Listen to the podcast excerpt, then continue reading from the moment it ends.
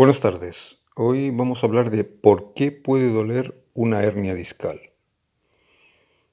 Hace años se pensaba que siempre que había una hernia discal, esta producía dolor. Eso es erróneo. Las pruebas científicas, los estudios científicos más actualizados han demostrado que hasta el 70% de la población sana puede tener hernias o protusiones discales y no tener dolor.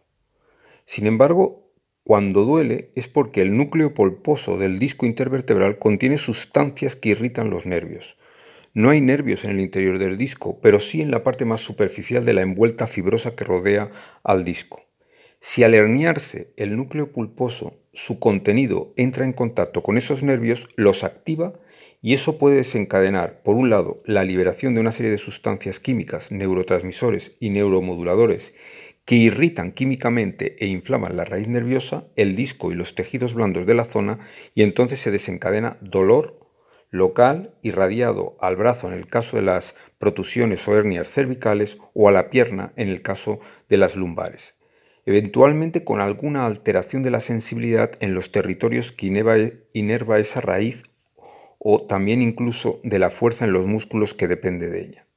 Además, la hernia y la inflamación pueden comprimir la raíz nerviosa, lo que agrava los signos y síntomas que causa su irritación. Por otra parte, la rotura de la envuelta fibrosa y la contractura muscular refleja pueden causar dolor local en el cuello o en la espalda, además de que la contractura puede aumentar la compresión sobre la raíz. Muchas gracias y hasta la próxima.